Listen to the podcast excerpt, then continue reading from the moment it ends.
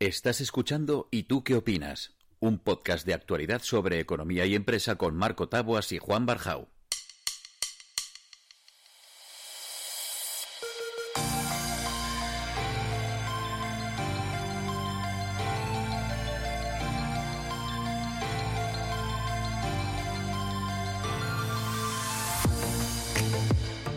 Juan, parece mentira. Otro, ¿y tú qué opinas más? ¿Cómo estás? Estupendamente, Marco. Eh, lleno de energía y optimismo para todo lo que queda de año y nos queda año. Qué rabia das, de verdad. Pareces Lidia Bosch, creo que ya he soñado que ya te lo he dicho, pero, te lo voy a decir. Siempre estás bien, chico. Esto, no sé si me empieza hay que ser, Hay que ser así, hay que ser así. Hay que estar optimista porque vienen curvas, como diría un amigo mío. Bueno, las curvas están ya donde, donde va que están las curvas. Eh, Juan, hoy tenemos a un invitado que, me da un gustazo presentarte, que no te lo puedes imaginar. Hace muchos años que nos conocemos y cuando digo muchos son un montón, a pesar de que, de que tanto él como yo rozamos la veintena, pues nos, conocemos desde hace un montón de años. Eh, es una cara muy conocida, eh, seguro que la gente que nos escucha, si hace una búsqueda por ahí y pone su nombre, está, iba a decir harto de verle que es feo, pero no, pero que le ha visto muchas veces porque no es otro que Luis Fraga, que ha presentado informativos mucho tiempo y, bueno, que magazines de tarde, mucha radio, que es donde yo lo conocí. Luis, ¿cómo estás? ¿Qué tal, eh, Marco? Fue un placer estar con vosotros. Me, ha encantado eso de. Pareces Lidia Vos. O sea, nunca lo había, nunca había visto a Lidia Vos como unidad de medida de la felicidad permanente, ¿no? Sí, es, es, Sí, sí. me, encanta, lo voy a utilizar a partir de ahora. Sí, sí, es, es del señor Barnes. A Lidia Bosch, ¿cómo te encuentras hoy? mola, mola. Sí, aquí somos un poco, yo soy el señor Barnes y Juan es Lidia Bosch. bueno, uno, uno, uno, uno, interpreta lo que, el papel que le dan, ¿eh? es que nos está viendo, sabe que nos, físicamente no se corresponde, ¿eh? No, pasa nada. No, no, no. Bueno, tenéis, tenéis un parecido, ahora que lo decís, cada uno con... en fin. Eh, Luis, te hemos invitado porque, mira, hace, hace muy poquito tuvimos con nosotros a Juan Carlos Enrique, director regional de Onda Cero en Baleares, que nos estuvo contando todo lo que había cambiado la radio en la pandemia. Que, que, no ha sido poco, sobre todo a nivel tecnológico, a nivel técnico, ¿no? Ha pegado un cambio brutal y ahora prácticamente la gente pues va muy poco al estudio o no va, ¿no? Por, por, por, así decirlo. Y a mí me gustaría saber qué ha pasado con la tele, ¿no? Aquellos estudios que veíamos cuando empezó la pandemia que parecía que que es que si estabas a menos de 10 metros de alguien te, morías al minuto, entonces aquellos platos medio vacíos donde había casi eco, ¿no? Y donde hubo algún que otro informativo que decías, madre mía, ni se ha peinado ni se ha maquillado. Y, bueno, poco a poco se ha ido normalizando todo, ¿no? Se ha quedado un poco más así. Y Luis, tú que estás dentro de la tele, porque además me gustaría que nos contases tanto qué estás haciendo ahora como, como cuál ha sido un poco tu, tu recorrido. Eh, eh, empieza si quieres eso, contándonos un poco tu recorrido. ¿Qué estás haciendo ahora? Y, luego, luego vamos a qué ha pasado en la tele.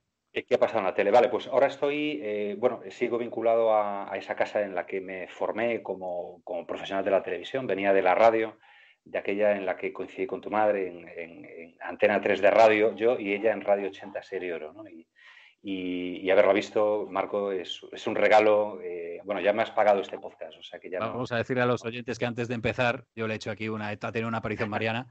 Le hemos, hemos, puesto aquí a mi madre en la cámara y como no lo hemos dicho al principio, pero como debe hacer casi unos 30 años que, nos conocemos y, que, casi no la veías, pues, pues ha sido bastante, bastante bonito. Muy emocionante. Pues eh, después de la radio llegó la, tele, en, A3 Media me formé siempre en informativos y eh, bueno, desde hace unos años eh, pues he creado, no me gusta mucho la palabra de consultor de comunicación corporativa y tal, pero bueno, es, lo que soy, ¿no? Asesor a empresas y organizaciones de, en, su comunicación corporativa y además mucha formación, toda la que puedo porque es algo realmente apasionante y gratificante.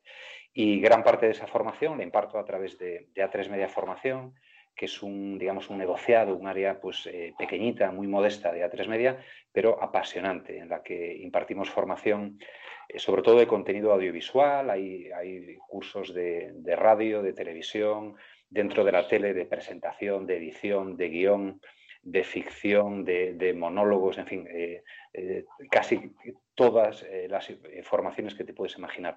Y eso es a lo que me... A lo que y Luis, pues, pues, Luis, ojo, ojo porque Juan tiene clienta para ti ahí, ¿eh? Eh, sí, me, han soplado ahí que creo que tienes, eh, Juan, una candidata a ser una clienta mía. Tú decías que te sentías pagado con haber visto a mi madre, pero no, el podcast lo va a pagar. no, y además, no, yo quería, quería aprovechar, Luis, para, para, para hacer una matización, porque no pagamos a los invitados, que ya te sientes pagado, se, se, a los próximos que no van a pedir dinero. Entonces, aquí viene gente porque es un placer, es un placer tenerte. Y bueno, efectivamente, yo tengo una, una hija que tiene 19 años que está estudiando periodismo y comunicación audiovisual y es una loca de, bueno, loca enamorada, por así decirlo, más de la parte audiovisual que, que de la otra. Y, hombre, eh, nosotros eh, hemos dado, eh, desde que iniciamos el, podcast, mucha, mucha entrada a todo lo que tenga que ver con la formación porque nos apasiona poder transmitir. oye, vamos a ver si tienes un cliente o no, pero este, ¿a qué perfil de, de, alumnos o de personas va dirigido esa formación que hacéis? Pues es una formación destinada a un perfil muy variado. abundan, abunda el perfil de tu hija, no es por venderte la moto, pero que te la voy a vender, ya que me lo pones. Pero estás perdiendo dinero, Juan, si no la mandas. Eh, eh, efectivamente, hay mucho estudiante que están pues, desde primero hasta los últimos cursos, que ya se han graduado, que han comenzado incluso con sus prácticas profesionales. Yo diría que ese es el perfil eh, del 50% de las personas que se inscriben en este curso. Y después hemos tenido de todo, desde profesionales de televisiones autonómicas o locales que han querido eh, ver cómo se trabaja en una gran cadena como, como es Antena 3 Noticias. Em, desde presentadoras, yo recuerdo de la televisión mexicana, que aprovechando unas vacaciones en España eh, no tenían otra cosa mejor que hacer que dedicarlas a formarse. Eh, es un, mérito importante. Hasta abogados, por ejemplo. Recuerdo que querían fortalecer un poco sus habilidades de comunicación. Es decir, que no hace falta ser eh, periodista lo que se hace falta es eh, tener interés en, formarse y cierto interés en, el periodismo, no solo en la televisión. Y Luis, ¿y, habéis notado eh, que con esto del COVID ha habido más solicitud de, formación, que está ocurriendo en, otros sectores, que la gente ha aprovechado, pues bueno, que estaban a lo mejor en un ERTE o, media jornada, y para, para ¿Habéis notado un repunte? Fíjate que yo, eh, va como con picos. Más que un repunte, eh, hay momentos sí de, un pico alto de demanda. Por ejemplo, cuando se produjo el primer encierro, eh, evidentemente, cuando todos pensábamos que había que, los que no nos gustaba hacer pan y hacer bollos y tal, pensábamos que había que aprovechar el tiempo, ¿no? entonces nos pusimos a unos a impartir formación, yo también a recibirla como, como alumno de otro tipo de formaciones y, otros en impartirla. Entonces, em, eso fue un pico enorme, enorme. La formación online, se decía en ese momento, es la, panacea, hay que reorientar la formación hacia el online. Evidentemente, ahora empiezo a querer lo mismo también. Después, cuando pasó el encierro, la etapa más dura, el confinamiento, em, llegó un momento en el que no, en que la gente quería salir queríamos salir. Entonces ahí notamos un pico hacia abajo, porque evidentemente ya pensábamos, ah, hombre, había dicho Pedro Sánchez que habíamos derrotado el virus, ¿no? Entonces... Eh, no, no, no, no, me saques el tema.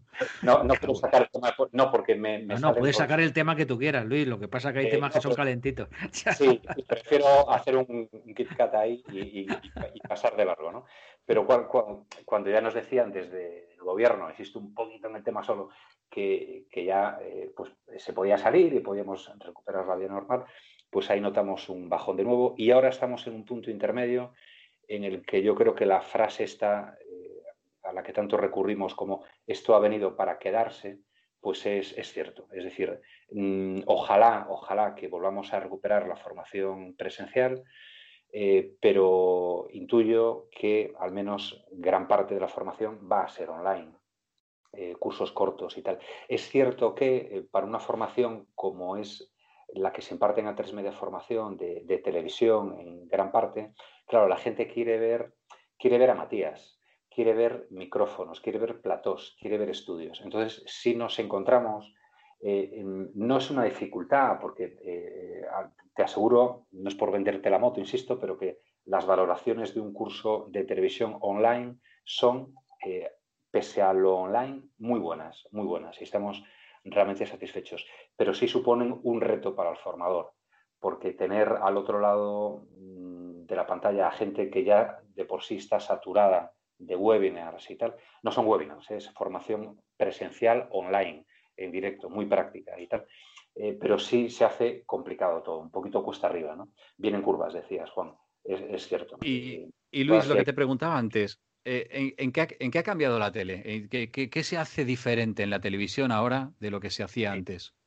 Mira, eh, yo he estado hablando esta, mañana con una compañera de, de A3 Media, que por cierto podíais invitar, porque se llama Patricia Escalona y es es una social media manager de, Antena 3 Noticias, experta en fact-checking, en, detectar bulos, en verificar noticias, ¿no? Y, os lo dejo ahí por si un día la queréis, la queréis traer. Y me comentaba, oye, yo le preguntaba esto, ¿no? Sabiendo que iba a hablar con vosotros, de, oye, eh, ¿tus rutinas cómo han cambiado? Me decía, mira, yo tengo una sección espejo público, eh, y yo le decía, sí, sí, me la veo yo prácticamente siempre que puedo, ¿no? Y además eh, me interesa mucho el tema de la verificación de noticias y demás. Pues mira, esa sección la estoy haciendo grabada en, falsos directos. y dijo, pues no se nota nada. Pues así, así de veces se tiene que hacer. las medidas de seguridad llegan a ser pues muy, intensas. imagínate lo que pasa por un grupo como A3 Media, ¿no? O, como Mediaset. O sea, ahí en los pasillos te puedes encontrar en condiciones normales, desde un ministro a, un cantante, a un, técnico de sonido, eh, visitas, gente que viene a vender cosas, a comprar cosas. Es decir, aquello es una microciudad. A3 Media tiene, eh, está, urbanizado, quiero decir, hay, hay como calles con sus banquitos, farolas. Hay, eh, yo he trabajado allí 18 años en informativos y hay sitios a los que no sabría ir todavía, todavía hoy, ¿no? O a los que daría una vuelta enorme. Entonces ha cambiado en, lo que puede haber cambiado en, todas las grandes empresas, ¿no? En el día a día es todo más complicado. Y, a nivel económico, eh, eh, perdóname Luis, ¿a nivel económico ha cambiado también? Eh, yo creo, a, nivel económico, mm, estoy un poquito ajeno de, ese mundo del, del mundo financiero y de las cuentas de, los grandes grupos de comunicación. Yo sé que em, no creo que se traduzca del todo las grandes audiencias eh, que las cadenas de televisión tienen, porque la gente pasa más tiempo en casa. Yo estoy prácticamente confinado desde febrero del, año pasado, es decir, que eh, por mucho que se abra, eh, paso más tiempo en casa. ¿no? Em, pero claro, las empresas eh, pues notan una situación económica complicada eh, y no sé si se traduce eh, esas grandes audiencias que siguen registrando los programas de la televisión lineal o convencional con los resultados financieros. La verdad que ahí me, pierdo por completo. Te lo pregunto porque hablábamos en más de una ocasión de, nuevas redes, de, nuevos medios, de Twitch, de, YouTube, ¿Tú notas preocupación en, la, en esta televisión lineal, en, la televisión tradicional? Sí, yo no le llamaría preocupación, le llamaría eh, bueno, eh, necesidad de adaptarse a los nuevos tiempos. En cierta forma lo están haciendo.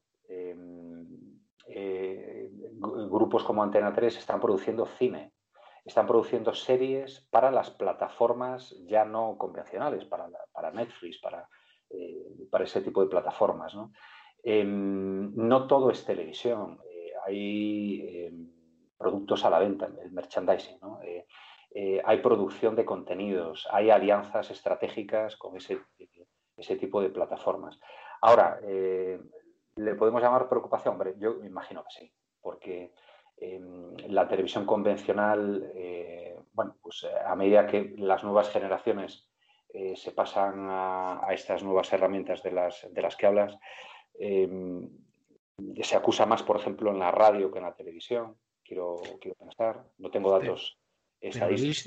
También es cierto, también es cierto que esta, que esta televisión más tradicional o lineal, como la denominabas tú, también está, como también lo estabas comentando hace un rato, está generando contenidos, está yendo también a crear esas plataformas porque quiere competir también en. sí, sí, sí, exactamente yo no sé hasta qué punto eh, la transformación será eh, tan radical como para ser un medio eh, potente en, ese tipo de plataformas, en ese tipo de contenidos. Pero que lo están haciendo, pues eh, está, está clarísimo. ¿no? Y no es porque tenga vinculación con, A3 Media a través de A3 Media Formación, pero creo que eh, el caso de A3 Media em, va un poquito por delante con otros grupos de comunicación audiovisuales. Tengo la impresión, ¿eh? tengo la impresión. Por ejemplo, la apuesta con A3 Media Player, que es un, Netflix en pequeñito, todavía en pequeñito, pero la apuesta que han hecho con la serie Veneno y otro tipo de contenidos y tal, que están viendo realmente bien, em, es bastante significativa. Tú nos hablas de la eh, serie de, La Veneno y, hablaba el otro día también eh, Juan Carlos Enrique de la serie de, La Veneno. Yo creo que probablemente el grupo A3 Media y, eh, estás tú aquí, eres Luis Fraga, no es A3 Media, no tenemos que hacer la pelota a nadie, pero sí que es cierto que es quien más está entendiendo eh, no solo la nueva forma de generar contenido, sino qué es lo que quiere consumir esa gente que está consumiendo ese nuevo contenido, ¿no? Exacto. el, fenómeno de la veneno, yo creo que eh, hasta ahora único en A3 Media Player, es paradigmático, ¿no? De cómo un contenido de calidad, eh, apostando únicamente, exclusivamente por una ventana que es la de, la de pago, pues ha hecho que muchas, muchos miles de personas, entre ellos yo, yo, no tenía tres media player hasta que llegó la veneno. ¿no? Eh, y, incluso era muy reticente a ver la serie, porque dije, esto va a ser el típico rollo de una persona que sufre por su condición sexual y yo no quiero sufrir porque estamos en plena pandemia y tal, pero la he visto, me ha encantado, estoy dispuesto a verla en una, segunda ocasión y yo creo que eh, han visto ahí un camino que hay que seguir. No tengo datos eh, traducidos en números de cuántas personas pueden haberse inscrito en A3 Media Player exclusivamente por esa serie. Pero tengo la impresión de que son muchas. ¿eh? Juan, la última para, terminar. No, te, ya sabes que las últimas son siempre cortitas. Eh, he leído por ahí que, te consideras eh, un profesional de la comunicación, pero un profesional independiente. ¿Tú crees que esto es posible? mira, lo de profesional independiente iba más bien en otro sentido, ¿no? independiente Em, no políticamente. Eh, yo lo que no quería era llamarme autónomo, porque me suena tan mal. Oye, tienes que, tienes que tirar, yo que también trabajo en, la parte de la consultoría, como decías tú, eh, más para otro tipo de proyectos, pero yo siempre digo que, soy experto, que, esto vende mucho. dice, no, que si no me llamas como experto, no, no, no, no, tiene sentido, ¿no? Entonces, pero yo buscaba algo chulo para nada, para poner en las tarjetas eh, y para ir por ahí que me pusieran una pequeña biografía, ¿no? Y la verdad, lo de autónomo, que soy, que soy autónomo, ¿no? Eh, no pasa nada. Soy Luis Fraga, soy autónomo. ¿Qué tal, Luis Fraga? ¿Cómo estás? se me está pasando, ya se me está pasando. Pago impuestos y tal. Me, sonaba como eh, que daba lástima y yo os aseguro que estoy encantado con mi situación. O sea, con, mi vinculación a un gran grupo y tengo ahí una patita. En, y tu independencia para hacer cosas. Al mismo tiempo es algo fabuloso y que mi, día a día consiste en ganarme el dinero, ahora con grabar un podcast, ahora con asesorar a un empresario, ahora con formar a, tu hija en habilidades de comunicación, me parece extraordinario. Madre mía. Por lo de, Voy a sacar la billetera. yo creo que la, garantizar la independencia, hombre, yo creo que puedes ejercer la profesión con más o menos dignidad. Y yo creo que hay, hay periodistas que lo están logrando. Eh, este, es, este, es, una buena despedida. Este es una buena despedida. yo creo que sí. Es, no creo en el, en el, periodismo. Yo no me considero periodista, yo me considero comunicador. ¿eh? Y, de hecho, soy licenciado en geografía e historia. No, eh, llevo trabajando toda mi vida en los medios, pero soy licenciado en historia de lo que tengo unas lagunas tremendas, porque nunca he ejercido. Pero bueno. estás vendiendo muy mal, ¿eh? pero bueno, yo te...